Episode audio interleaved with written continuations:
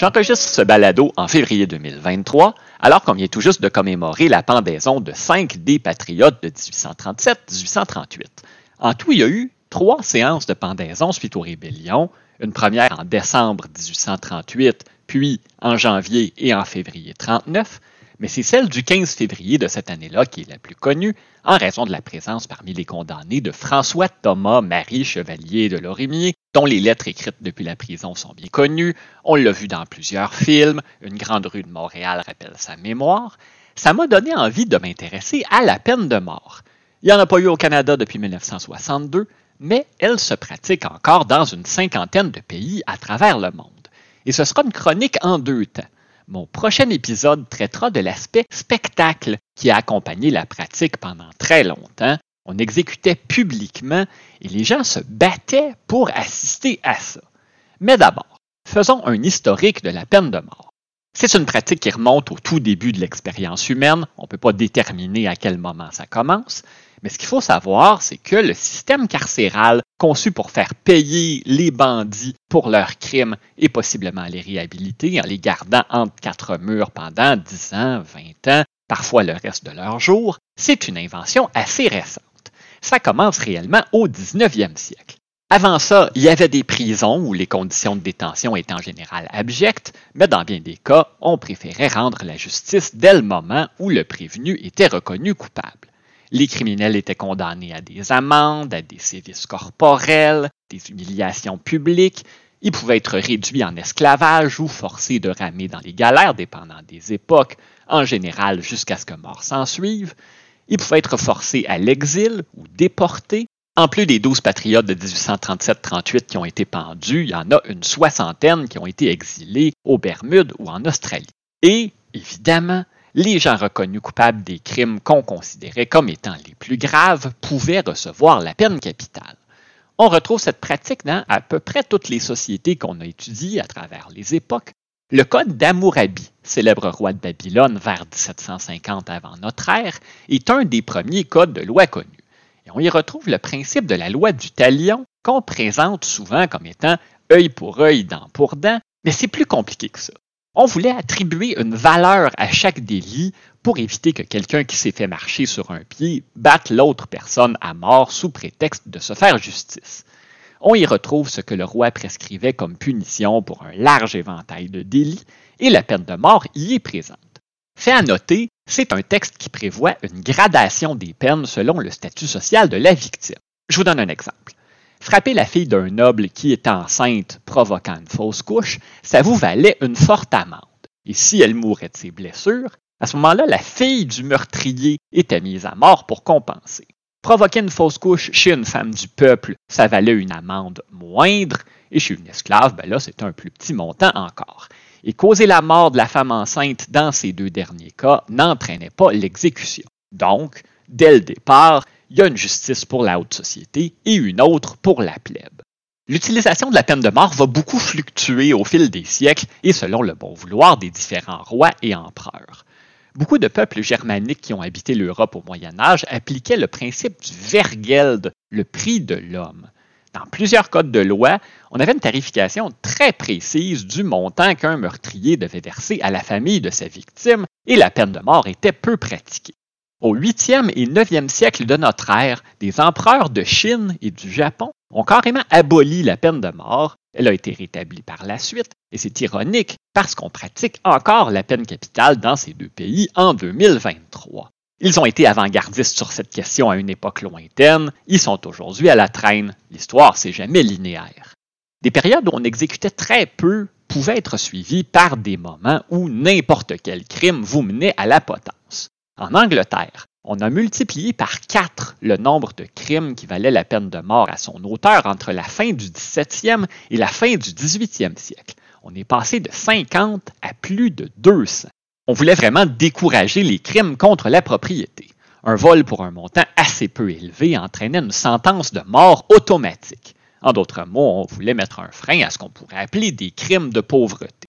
Au-delà des variations normales selon les époques, certains crimes ont presque toujours été considérés comme assez graves pour valoir la mort. L'espionnage, la haute trahison, la sorcellerie, C'était pas vraiment un crime, mais on a exécuté beaucoup de prétendues sorcières. La sodomie, c'est encore considéré comme un crime dans bien des pays. Les dernières condamnations à mort pour actes homosexuels en Grande-Bretagne remontent à 1835.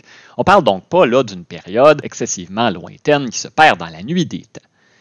Et un crime qu'on a toujours dans toutes les sociétés placé tout au haut de la liste de gravité, c'est le régicide, s'en prendre à la personne du roi ou de la reine. Ça vous valait presque automatiquement la mort et une mort spectaculaire dans un but dissuasif. Lorsque Robert François Damien tente d'assassiner le roi de France Louis XV en 1757, il sera supplicié de la manière suivante. Et là, c'est un peu graphique. On lui a brûlé la main qui tenait le couteau avec lequel il a attenté à la vie du monarque parce qu'il n'avait même pas réussi. On l'a enduit de plomb fondu, d'huile bouillante, de résine brûlante, de cire et de soufre fondu. Il a ensuite été écartelé, donc les bras et les jambes attachés à quatre chevaux qui vont dans des directions différentes. Ce qui restait de lui a ensuite été brûlé, réduit en cendres, et ces cendres ont été dispersées au vent, mais on trouvait que ce n'était pas encore tout à fait suffisant. On a donc détruit sa maison et forcé sa femme, sa fille et son père à l'exil.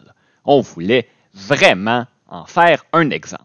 D'ailleurs, ce côté ostentatoire des mises à mort, ça revient très très souvent, et quand c'est pas l'exécution qui est spectaculaire, on aimait exposer les corps des condamnés après la sentence.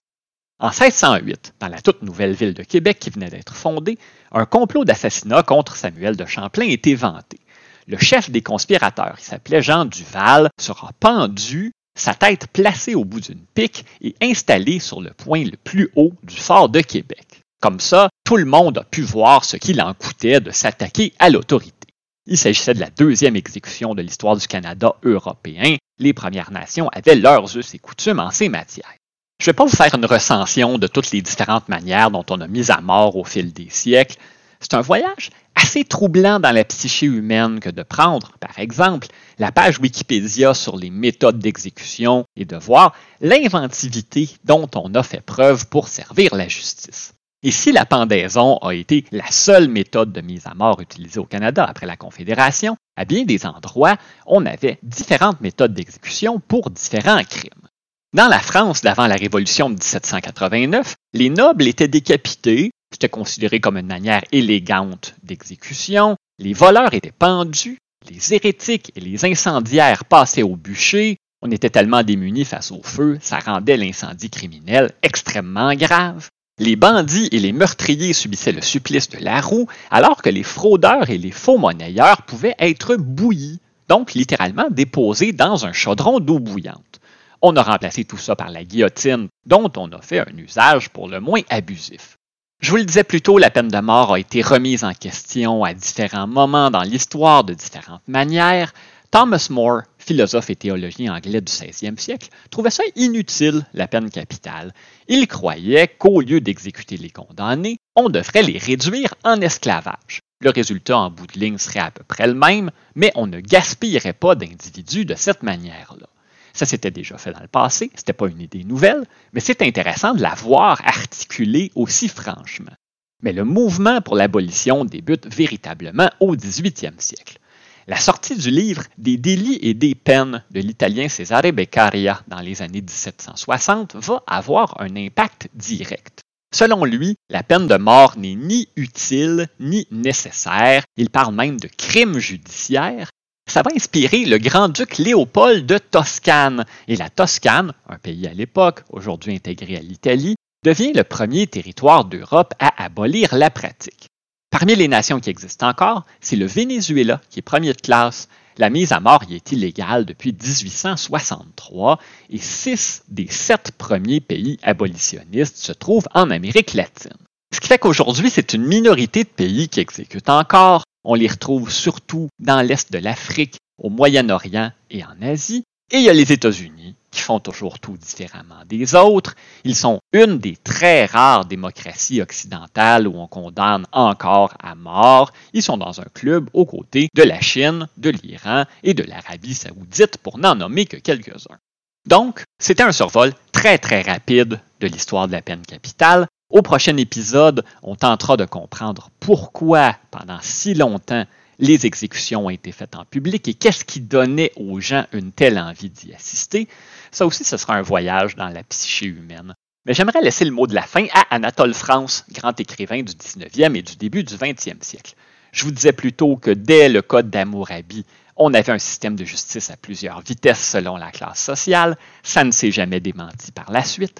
Ça a fait dire à M. France, la loi, dans un souci d'équité, interdit aux riches comme aux pauvres de coucher sous les ponts, de voler du pain et de mendier dans la rue.